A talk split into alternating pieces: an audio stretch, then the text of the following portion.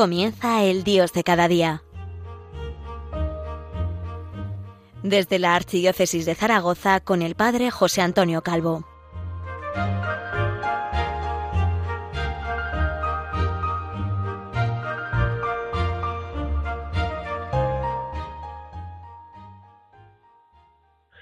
¿Qué tal? Muy buenos días. Les habla el Padre José Antonio Calvo desde Zaragoza, la diócesis del Pilar. Hoy no me puedo resistir a hablar de San Benito, San Benito de Nursia, patrono de Europa, padre de monjes, cuya fiesta estamos celebrando hoy. Y el corazón se me va hacia el querido monasterio de Leire, donde eh, en ocasiones he podido unirme a la liturgia celebrada por estos benedictinos de la congregación de Solesmes y donde a buen seguro hoy lo están celebrando por todo, por todo lo alto. Como siempre, pueden enviarme sus preguntas y sugerencias a la dirección de correo electrónico el Dios de cada día 1, con número, arroba radiomaria.es. Vamos ya con nuestro tema. ¿Quién es San Benito? Ahora han podido participar de la Santa Misa desde la parroquia castrense, eh, pero conviene recordarlo.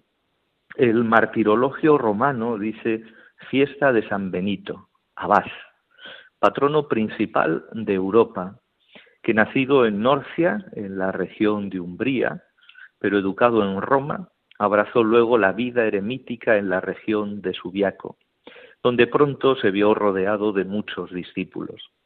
Pasado un tiempo, se trasladó a Casino, donde fundó el célebre monasterio y escribió una regla una regla que se propagó de tal modo por todas partes que por ella ha merecido ser llamado patriarca de los monjes de Occidente.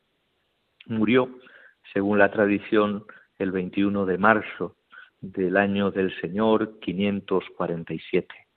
Había nacido en la ciudad de Norcia, como hemos dicho, Nursia decimos en español, en el año 480 y también debemos recordar que su hermana gemela, Santa Escolástica, también alcanzó la santidad como monja. El martirologio romano habla de, la regla, una regla, una regla. Cuando yo la he leído y la he meditado, no con mucha profundidad, he de decirlo, pero sí que con, con, mucho gusto, con mucho aprecio. Lo primero que me llamó la atención fue una pregunta, una pregunta que ahí aparece, que dice, ¿hay alguien que ame la vida y desee días de prosperidad? Esta pregunta no se le ocurrió a San Benito, sino que forma parte de la Sagrada Escritura del Salmo 33. Eh, pero desde luego que si ponemos estas palabras en una marquesina de cualquiera de las paradas de autobús de nuestras ciudades o en cualquier lugar público de nuestros pueblos, con un código QR de esos que están tan de moda, serían muchos los que, los que accederían a ver qué se encontraba. Me parece que es una pregunta sumamente moderna y que puede, puede eh, titular los planes pastorales de, muchas de nuestras diócesis, los planes parroquiales eh, y, bueno, también nuestras catequesis de adultos y nuestras propias vidas. Ahí la utiliza eh, San Benito de Nursia en su regla. ¿Hay alguien que ame la vida y desee días de prosperidad? El Salmo continúa diciendo, guarda tu lengua del mal, tus labios de la falsedad, apártate del mal, obra el bien, busca la paz y corre tras ella. Bien, podríamos resumir en apártate del mal y obra el bien, busca la paz y corre tras ella. ¿Cómo buscar la paz y correr tras ella? ¿Cómo hacernos amigos del bien, amigos de Jesucristo? Pues el mismo San Benito, en los números 45 y 46, plantea en, su regla eh, qué hacer o qué es lo que hace él. Dice, vamos pues a instituir una escuela del servicio divino y al hacerlo esperamos no establecer nada que sea áspero o penoso. La verdad es que es una maravilla. La verdad es que es una maravilla y ahí aparecen tres claves. ahí aparecen tres claves en esta regla de San Benito. El equilibrio, el silencio y la vida de familia, la comunidad. El equilibrio que algunas veces aparece eh, con esa frase que no es directamente benedictina, eh, ora es labora, el silencio como el aprender a escuchar y esa práctica tan común en los monasterios, eh, en todos los monasterios, pero de un modo especial en los monasterios de la tradición de San Benito y, también eh, la comunidad. Es necesaria la familia para el, equilibrio. Pero ¿cómo combinar? ¿Cómo combinar? Yo leí hace, hace, hace unos, unos años, hace unos años, eh, las siguientes palabras. Y, aquí es desde donde quiero lanzar un puente entre la regla de San Benito, vivida por los monjes, a la regla de San Benito, vivida como inspiración por los sacerdotes y, también vivida por los cristianos, en sus familias, los que viven en medio del mundo. La cita dice así, los monjes rezan ocho horas, duermen ocho horas y dividen las, otros, las otras ocho horas entre el trabajo y la recreación. Las congregaciones apostólicas y los sacerdotes seculares rezan cuatro horas, duermen ocho, trabajan ocho. El trabajo consiste en la predicación, en la enseñanza, en la atención a los pobres y enfermos. Y continúa diciendo este autor, y tienen cuatro horas para la recreación. Los que viven en matrimonio o son solteros ofrecen el diezmo de su tiempo para la oración, en torno a dos horas y media por día, con ocho horas para el trabajo, ocho para dormir y las cinco horas y media restantes para la recreación con la familia. ¿Qué les parece? ¿Qué les parece? Eh, para mí, desde luego, es un examen de conciencia. Eh, no digo que lo que se contiene en, esta cita es lo que debamos hacer, ¿no? Pero que un sacerdote como yo, pues eh, tenga el planteamiento, tenga el planteamiento de, bueno, pues rezar, rezar, pues cuatro horas, eh, vivir en matrimonio, eh, los que viven en matrimonio, ser solteros, bueno, la verdad es que es tremendo. La verdad es que es tremendo. A mí me parece que debemos alcanzar equilibrio, debemos alcanzar equilibrio para poder eh, servir a Dios de esta manera. Podemos alcanzar equilibrio para servir a Dios de esta manera. Eh, el salmo al que se refiere San Benito en la regla es impresionante, es impresionante y orienta perfectamente nuestra vida. ¿Cómo organizar el tiempo según Dios? ¿Cómo organizar el tiempo según Dios? Bueno, pues he buscado distintas posibilidades y, por ejemplo, eh, una manera de organizar el tiempo es según la liturgia de las horas. La liturgia de las horas que conlleva la oración incesante, que intenta realizarse por medio del ritmo de las horas de oración, momentos privilegiados que ayudan a orientar todas las actividades al diálogo incesante con Dios. ¿De dónde viene este ritmo? Bueno, nosotros recordamos que en la liturgia de las horas tenemos la oración de maitines, o llamado oficio de lecturas, tenemos la oración de laudes para consagrar a Dios el día, tenemos las horas intermedias u horas menores que son la tercia, la sexta, la nona. Tenemos la oración de vísperas al caer el día y tenemos al finalizar, antes del descanso nocturno, las completas. Eh, gracias a Radio María todos podemos participar de un modo comunitario y mucho más eh, fácil y amable de este ritmo de las, horas, como también podemos introducir eh, otras prácticas de piedad, como el rosario, por ejemplo.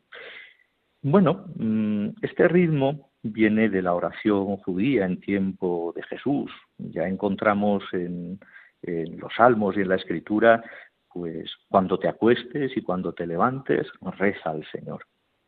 O también ofrece el sacrificio de la tarde, el sacrificio de la mañana, al cierre de las puertas del templo. Aunque la oración de Jesús desborda ampliamente los usos habituales de un judío piadoso, siempre y sin desfallecer. Esto nos lo dice el Señor.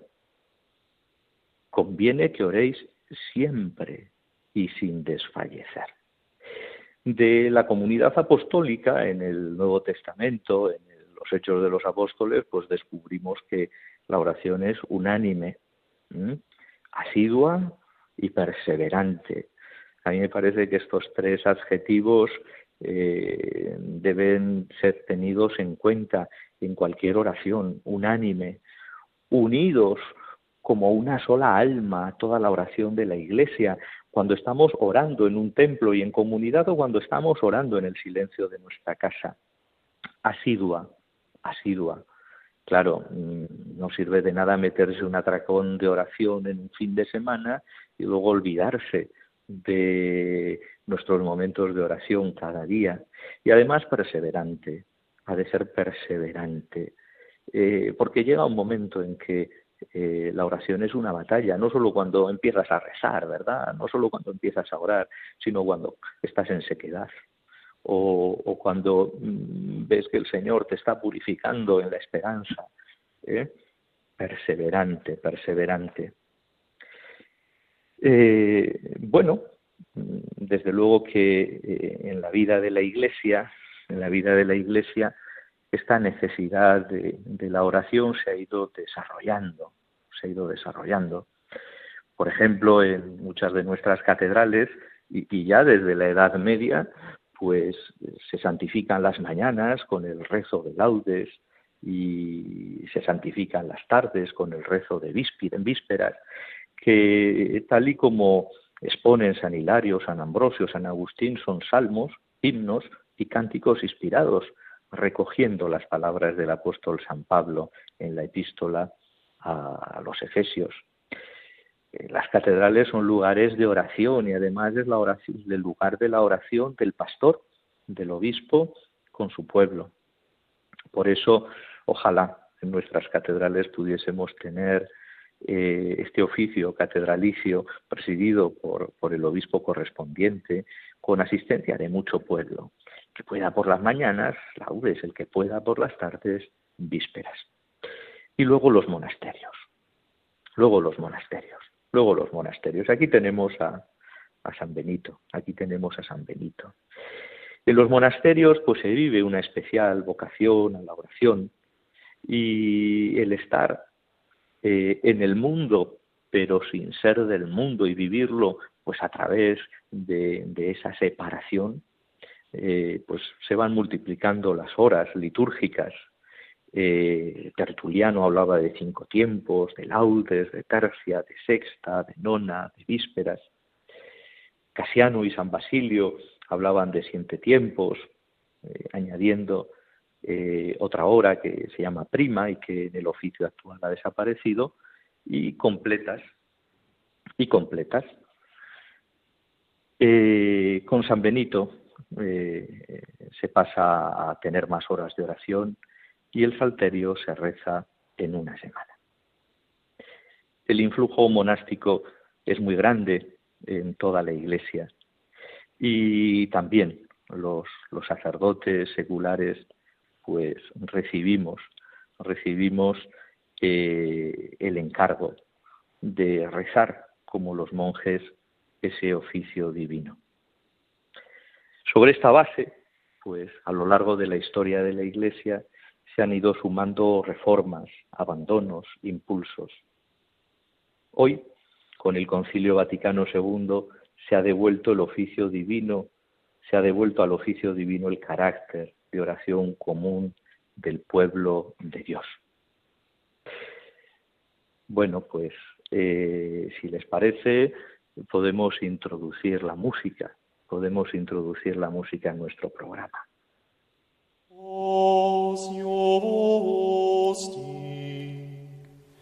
meditabitur sapientiam et linguae eos loquitur initio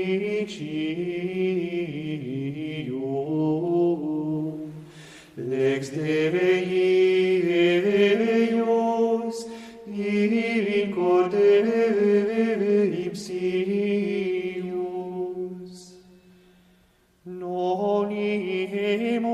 navigi in malignum tibus, niques in laviris acientes iniquitate. Gloria Patri et Filio et Spiritui Sancto sicut erat in principio et nunc et semper et in saecula saeculorum amen. Osio osti medita habitu sapientia et lingua et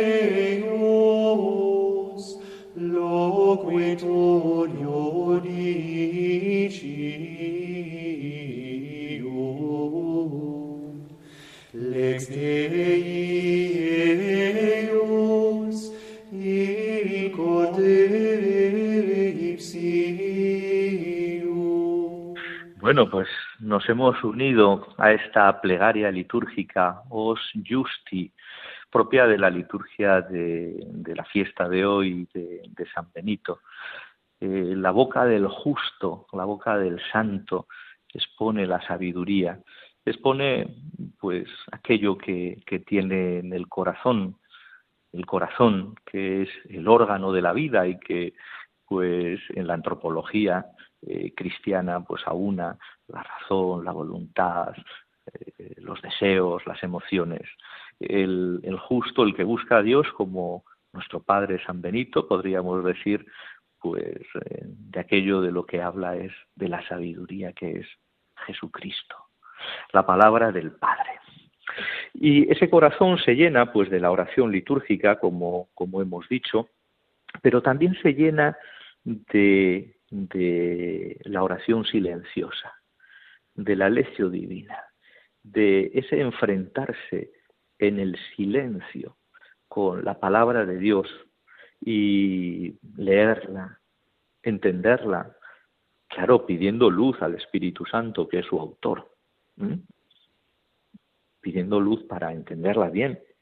Y luego, para entenderla bien también, buscar en el catecismo de la Iglesia Católica o incluso en algunas páginas de Internet comentarios de los santos padres, los santos padres eh, de, la Iglesia antigua han hecho los mejores comentarios eh, que se pueda uno imaginar. Y también los comentarios de los papas y de los papas recientes, de San Juan XXIII, San Pablo VI, San Juan Pablo II, Benedicto XVI, hoy lo recordamos de un modo especial porque escogió nombre de San Benito para eh, utilizarlo durante su ministerio petrino para identificarse así y del Papa actual y después de haber leído esos comentarios, pues ya es el momento de establecer nuestro diálogo, nuestro diálogo con el Señor que nos habla a través de la Escritura y nos propone nuevas vías para, ¿para qué? Pues para buscar la paz, para correr tras ella. Volvemos otra vez al Salmo 33 y para vivir en prosperidad, para vivir la vida plenamente. Y, y después, pues concentrarnos en las manos del Señor, en el corazón del Señor, en una palabra que nos ha dicho, que nos resuena, y, y luego llevarlo a la vida. Efectivamente, es necesario no solamente la oración litúrgica, comunitaria, sino también, siguiendo el modo de San Benito, la oración eh, callada que supone la lección divina. Y junto a ella, pues ¿por qué no metemos también el rezo del Santo Rosario piadosamente? San Benito no conoció el Rosario. Sin embargo, eh, aunque sea una hipótesis, seguro que lo habría incorporado a su regla, como se reza tanto el rosario en nuestros, en nuestros monasterios. No quiero dejar pasar la hospitalidad. La hospitalidad es otra regla de, la vida benedictina. La hospitalidad que consiste fundamentalmente en acoger al peregrino, dándole lo que tenemos. Muchas veces no le podremos dar eh, dinero, sino que le tendremos que, dar un abrazo o le podremos dar una palabra de aliento, pero acoger, recibir al peregrino como al mismo Cristo y ejercitar la caridad. Sin esta hospitalidad, sin este ejercicio de la caridad, eh, le faltaría algo, le faltaría algo a esta, a esta vida. Y una caridad, y perdónenme que sea nostálgico, como la que nos han contado nuestros padres o quizá algunos de ustedes han vivido, que es esa caridad de hacerle sitio al pobre en casa. Es muy fácil mandarlo a otra institución. Eh, es muy fácil decir que Caritas ya lo hará, que lo hace, que lo hace. Es muy fácil decir que las hijas de la caridad lo harán, que lo hacen.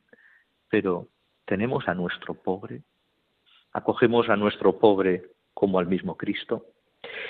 Bueno, esto y mucho más. Eh, seguro que cualquier benedictino eh, o benedictina podrían corregirme mucho, pero me parece que eh, por ahí puede ir un redescubrimiento de la tradición benedictina en medio del mundo, en medio de este mundo que, estamos viviendo. Por cierto, que tenemos que rezar mucho por Europa ¿eh?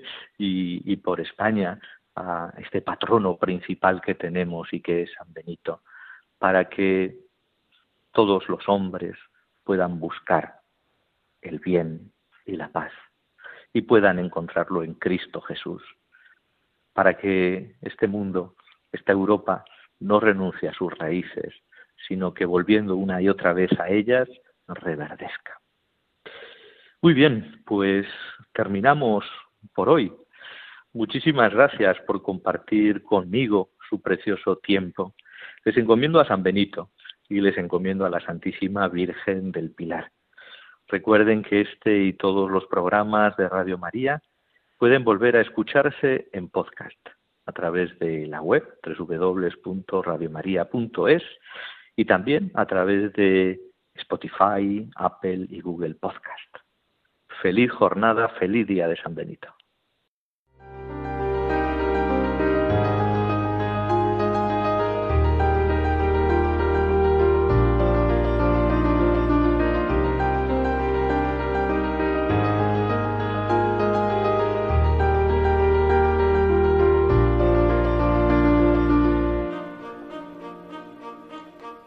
Finaliza el Dios de cada día, hoy desde la Archidiócesis de Zaragoza con el Padre José Antonio Calvo.